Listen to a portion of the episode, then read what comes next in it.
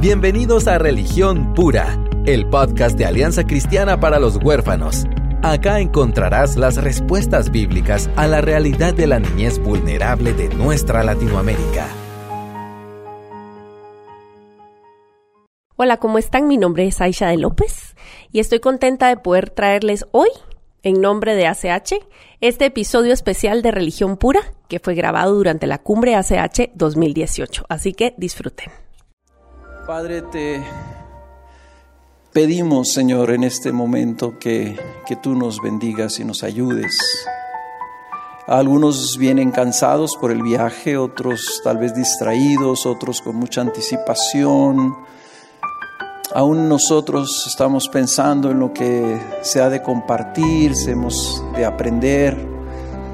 Pero ahorita, Señor, queremos oír tu voz, hablándonos por medio de tu palabra, Señor que fue inspirada por tu Espíritu y que en este momento pedimos que sea avivada por tu Espíritu para que tú llegues a nuestro corazón. En estos pocos minutos, Señor, que podamos realmente recibir una visión de lo que tú quieres durante todos estos días de esta cumbre. Bendice a mis oyentes, Señor, y dame de tu gracia para poder compartir lo que es tu verdad a ellos. En el nombre de Jesús te lo pido. Amén. Bien, esta cumbre tiene como lema el, eh, un pasaje de la Escritura que quiero leer en Filipenses capítulo 1. Y voy a leer solo el versículo 9 al 11, que es una frase del apóstol Pablo a los filipenses, en donde está resumiendo el sentido de la carta que les está escribiendo. Y dice así, Voy a leer de la Biblia de las Américas. Dice, y esto pido en oración, que vuestro amor abunde aún más y más en conocimiento verdadero y en todo discernimiento, a fin de que escojáis lo mejor, para que seáis puros e irreprensibles para el día de Cristo, llenos del fruto de justicia que es por medio de Jesucristo para la gloria y alabanza de Dios. El tema de lo que más importa está tomada de una traducción de este pasaje, en donde la nueva traducción viviente dice, quiero que entiendan lo que realmente importa. esa, esa partecita ahí del versículo 10 es donde nos vamos a concentrar el día de hoy. Y, quiero empezar a hablar ah, de qué es esto de lo que el, apóstol Pablo está orando. la carta de los filipenses es una carta sumamente interesante. Pablo está en la cárcel cuando está escribiendo esto. Y se lo está escribiendo a, a los filipenses que les dice que ellos tienen el privilegio de haber sido escogidos para participar de los sufrimientos de Cristo. Se les concedió sufrir. Ahora, yo estoy hablando aquí a las personas que, para lo cual esta conferencia se organizó, que son personas que están pagando un precio, porque creo que a todos ustedes, a todos nosotros, nos importan estos niños, estos jóvenes, nos importan los huérfanos, nos importa el estado del país y que parece como que cada vez más y más en Latinoamérica hay más y más niños vulnerables en necesidades. Y estamos aquí porque nos importa. Pero lo importante es ver aquí qué es lo que el Espíritu Santo les está diciendo a los filipenses, qué es lo que más importa, qué es lo más importante. Yo le he puesto aquí um, un poquito el título, si quieren poner así, este, lo mejor es lo que más importa. ¿Y qué es para Pablo lo mejor? Él les está diciendo que, aunque hay necesidades, y aunque Pablo estaba en prisión, aunque estaba y repite creo que tres o cuatro veces que su muerte es inminente, ¿verdad? Que sabe que él está eh, sufriendo ahí y ellos están creyendo en Cristo y sufriendo por Cristo, están pagando el precio por el Evangelio están en estas situaciones donde, donde están siendo perseguidos y están siendo atacados, quiere recordarles qué es lo que más importa para el Señor. ¿Qué es lo que es, es, esencial que ellos escojan correctamente y disiernan correctamente? Y lo que les está, creo que resumiendo es esto, y lo que van a ver, veríamos nosotros si leyéramos toda la carta, que lo que más importa es Jesucristo para ellos. Si ustedes recuerdan, en Filipenses es la carta donde Pablo les dice que él eh, está dispuesto a dejar todo con tal de conocer a Cristo y que para ellos que su destino sea Jesús, que su destino sea Jesucristo, que conozcan a Jesucristo, es para él lo más importante. No ora, si en esta oración no ora, por ejemplo, que se reduzcan sus sufrimientos. No ora para que tengan éxito en sus labores. No ora de, por otras cosas que pudiera orar, sino que ora para que vivan de una manera digna de lo que han recibido, digna del evangelio que han recibido, digna del llamado que han recibido. Su carga, más adelante, por ejemplo, en el capítulo 2 dice que, que es que su vida refleje que permanecen firmes, firmes en Cristo a pesar de todo lo que puedan estar sufriendo o viviendo, que brillen en el mundo como luminarias como luces, que su vida dé testimonio de que hay alguien en ellos viviendo y expresándose a través de ellos, que no vivan para ellos mismos, sino que vivan para Cristo. Les señala también en varias ocasiones que la meta no es lo que están viviendo o lo que está sucediendo en sus vidas en, su, en el día presente, sino en el día final en el día final cuando van se van a encontrar con aquel que era todo para él. Ese día donde él estaba anhelando alcanzar esa meta, la meta del supremo llamamiento. Quería que ellos dieran cuenta también que Dios tenía un propósito eterno para ellos y el propósito eterno de Dios era obtener el premio de tener a Cristo para siempre, por toda la eternidad. Hermanos, eh, como un pastor, 40 años de caminar con Cristo a mi edad, ya me doy cuenta de que hay muy pocas cosas que deben distraernos de esa meta. Su labor es muy importante. El llamado, el ministerio que me hizo el Señor como uno de sus siervos es muy importante. Pero nada debe haber en mi vida ni en sus vidas más que aspirar al encuentro en donde nos veremos cara a cara con Él y lo obtendremos a Él para siempre. ¿Qué es lo que entonces Pablo ora? Él pide en oración esto para ellos, que su amor abunde aún más y más. Y esa palabra que está usando Pablo ahí donde se traduce abunde, es una palabra que también la usa en el capítulo 5 eh, de, de Romanos, donde dice que donde abundó el pecado, sobreabundó la gracia. Ese sobreabundar es una palabra que significa superabunde. Entonces aquí cuando está hablando de, que abunde más y más, está hablando de que hiper, super abunde. Está diciendo, no debe haber nada que abunde más en tu vida que el amor. Y dice que quiere que abunden en ese más y más. Y sabemos nosotros en 1 Corintios capítulo 13 que dice que si tú tú este, das todos tus bienes para dar de comer a los pobres, o dar de comer a los huérfanos, o darle un hogar a los huérfanos, y entregas tu propio cuerpo para que sea quemado, desgastado, consumido en tu labor, pero no tienes amor, de nada te aprovecha. No está diciendo que no sirvamos. No está diciendo que no demos nuestra vida al llamado que nos ha dado.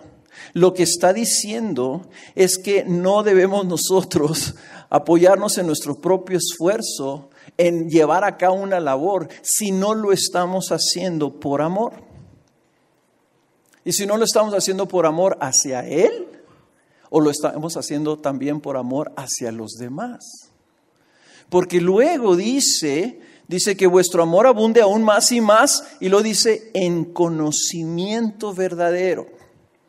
Y aquí mi Biblia traduce conocimiento verdadero en lugar de solo conocimiento, porque es una palabra específica que quiere decir que, que tú conozcas, pero no más conceptualmente. Es así como decir, yo les puedo decir, yo conozco a mi mujer, pero a ustedes pues los estoy conociendo, ¿verdad? Puedo presentarme y digo, ya conocí a una persona que era de Honduras. Pero un conocimiento verdadero es aquel que viene sobre la base de la relación, sobre la base de la interacción, sobre la base de, un crecimiento en ese conocimiento. Pablo cuando habla de que su anhelo y que su amor estaba creciendo en base a que crecía su conocimiento de Cristo hasta llegar al punto de conocerlo plenamente en ese día que lo veremos cara a cara porque seremos como Él. Ese amor va a surgir, como resultado de crecer en el conocimiento verdadero de Cristo. La carta de Colosenses repite esta misma palabra y específicamente habla del verdadero conocimiento de Cristo, aquel a quien predicamos, aquel a quien señalamos. No podemos pretender en nuestro propio esfuerzo humano crecer en amor para, por ejemplo, los huérfanos si no estamos creciendo en amor a nuestro Señor es proporcional, es directamente proporcional. Y tú sabes que tú amas lo que conoces. Y no puedes amar a alguien que no conoces. Y para amar a una persona que no conoces como un huérfano necesitas amar más a Cristo. Ese conocimiento, ese te lleva a un amor. Ese amor va a surgir en vida en tu vida en base a tu incansable intención de crecer en tu conocimiento de tu Señor, que viene en base a tu comunión con tu Señor. Y creo que más al rato vamos a hablar de lo que eso, la importancia de tu comunión con Cristo. Ese conocimiento también te va a llevar a crecer en un discernimiento. Tú creces en el Señor, creces en conocimiento del Señor y creces en el discernimiento de su propósito, de su voluntad para tu vida, del discernimiento de entender el propósito para la vida de otros. Crecemos en discernimiento al crecer en el conocimiento verdadero de nuestro Dios. Un ejemplo de ellos es, por ejemplo, en el capítulo 2 de Filipenses, cuando les llama a que tengan unidad, que tengan un mismo sentir, que tengan amor, un mismo amor, un mismo espíritu, un mismo propósito, cosas que nosotros quisiéramos también tener aquí, que todos estemos en esa misma unidad. Pero le señala dos peligros. dice, yo anhelo esto, pero hay dos peligros. El primero de ellos es el egoísmo. Y la palabra que usa ahí para egoísmo es una palabra que también se puede traducir como ambición personal. Algunas Biblias lo traducen como rivalidad, contención. Y el segundo peligro es la vanagloria o la autoexaltación. Para la mayoría de la gente, hermanos, estas dos cosas parecieran que son invisibles en su propia vida. Y no nos damos cuenta de que muchas cosas hacemos por ambición, por egoísmo, por contención. Y no nos damos tampoco cuenta muchas veces de cómo nuestro corazón nos engaña y estamos haciendo las cosas para nuestra propia gloria, que es la vanagloria. Y nos sentimos bien por lo que estamos haciendo. ¿Cómo vamos a discernir esas cosas en nuestro corazón? ¿Cuál es la solución que Pablo le da a decir, mire, no caigan en egoísmo, no caigan en vanagloria? Les dice, tened la misma actitud, vean a Cristo. ¿Qué hizo Cristo? Descendió del cielo para humillarse hasta lo sumo, hasta la muerte. No consideró que era igual a Dios algo digno de acá aferrarse y se humilló. Entonces, en base a que nosotros crecemos en ese conocimiento, en base a la comunión con el Señor por su palabra y en oración y meditando en lo que Él es para nuestras vidas y el Espíritu Santo obrando en nosotros, iluminando a Cristo en nosotros, nosotros decimos, mira a nuestro Señor, mira cómo es Él, mira qué excelente y grandiosa su humildad y su mansedumbre. Y decimos entonces, y yo como soy. Y discernimos nuestro propio corazón. Creo que Aisha al rato va a hablar de los ídolos del corazón. Si no crecemos en, en amar a Cristo, no vamos a discernir los ídolos de nuestro propio corazón. Ese discernimiento es lo que te lleva entonces a escoger lo que es mejor, a escoger lo que para Él es mejor. Y lo mejor para Él, para nuestras vidas, es que nosotros seamos como Él. Este discernimiento de nuestro corazón nos va a llevar a, a tener nuestro corazón preparado y empezar a caminar nosotros en la Cristo semejanza, que es la santificación de nuestras vidas, el crecimiento en Cristo semejanza. Tal vez algunos de ustedes están sirviendo por muchos años y están logrando ser mucho más efectivos. Pero la pregunta, si tú tienes 5, 10 años sirviendo a Cristo, o 20 o más, como yo, la pregunta es si ahora tú eres más como Cristo en base a que lo amas que cuando empezaste. O si eres más efectivo en tu ministerio, pero no eres más como Cristo. Y aquí lo dice, lo dice así, ¿verdad? Dice, para que dice, eh, lo, escojáis lo que es mejor, para que seáis puros e irreprensibles para el día de Cristo puros e irreprensibles, como hijos de Dios sin tacha, dice el versículo 2.15. La tragedia en el ministerio es que muchos de nosotros descuidamos nuestra propia vida. Y en lugar de saber que el propósito de Dios para nosotros es que seamos verdaderamente sus hijos, para que tengamos a su Hijo y seamos como Él, descuidamos nuestra vida por lo que estamos haciendo.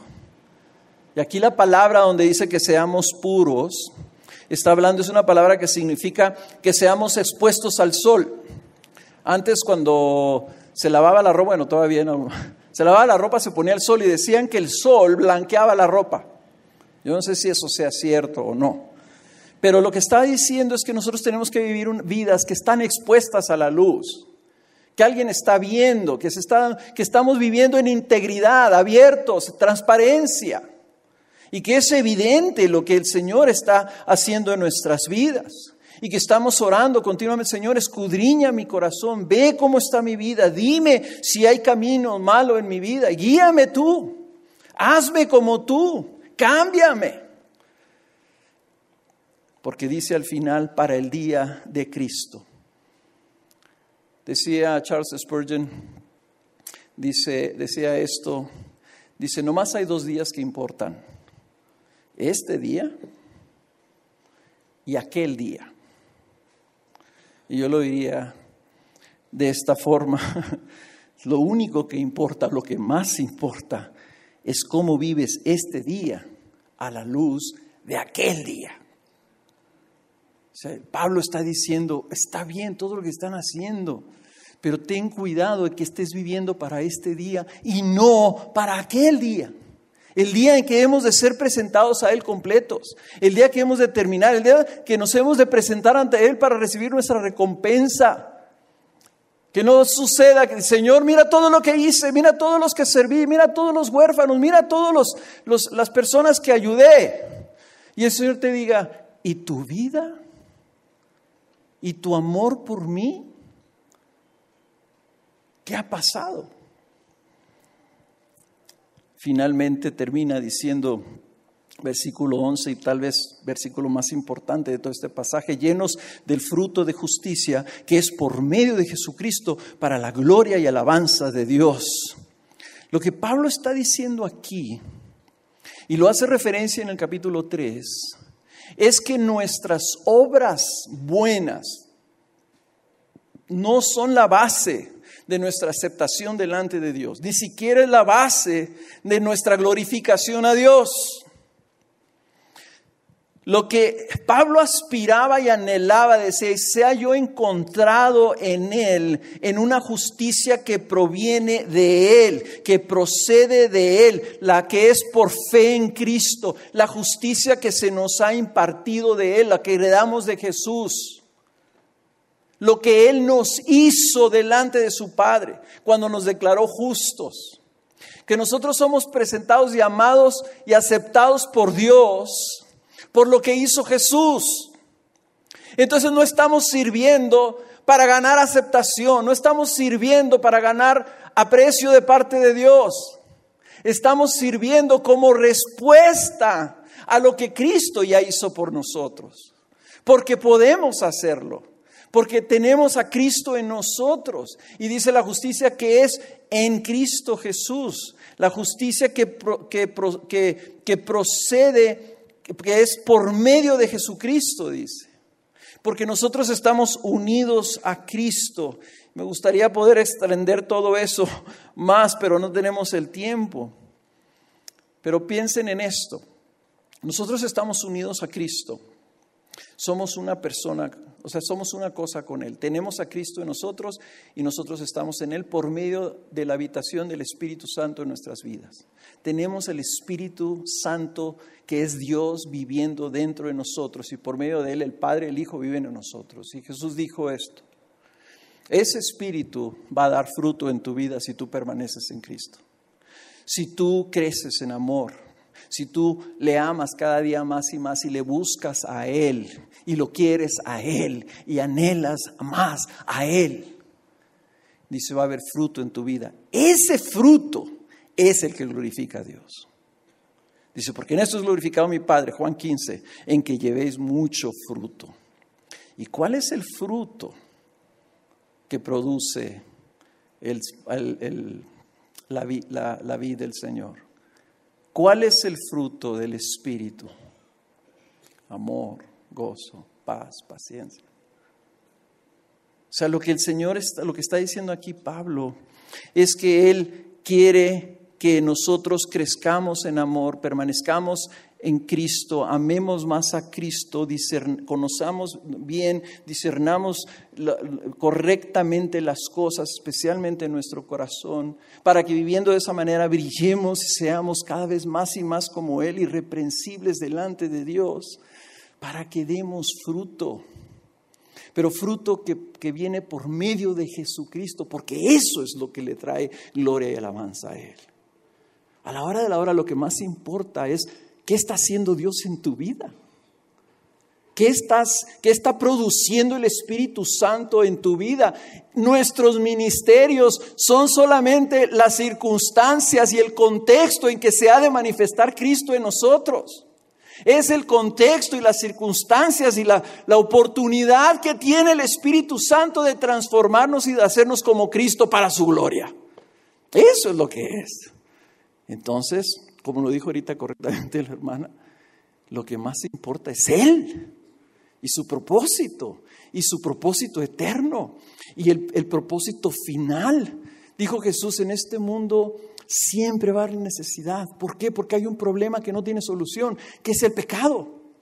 Y el Evangelio, ¿qué vino a hacer? Vino a dar solución al pecado. Entonces, la solución está en Cristo y es para Cristo y nuestra vida eterna en Cristo, hermanos, al final de cuentas, donde le tendremos a Él para siempre, es lo que más importa.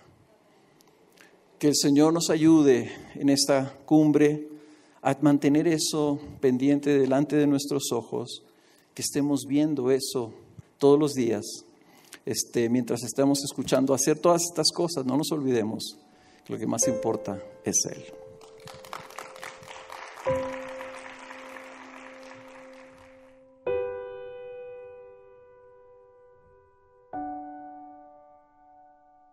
Esto fue un episodio especial del podcast Religión Pura. Los esperamos en la próxima ocasión. Gracias por acompañarnos en Religión Pura, el podcast de Alianza Cristiana para los Huérfanos. Alabamos al Dios de la Biblia quien nos adoptó en Cristo para habitar en familia. Y agradecemos la generosidad de Radios Frater, quien nos recibe en sus estudios para realizar esta producción. Hasta la próxima semana.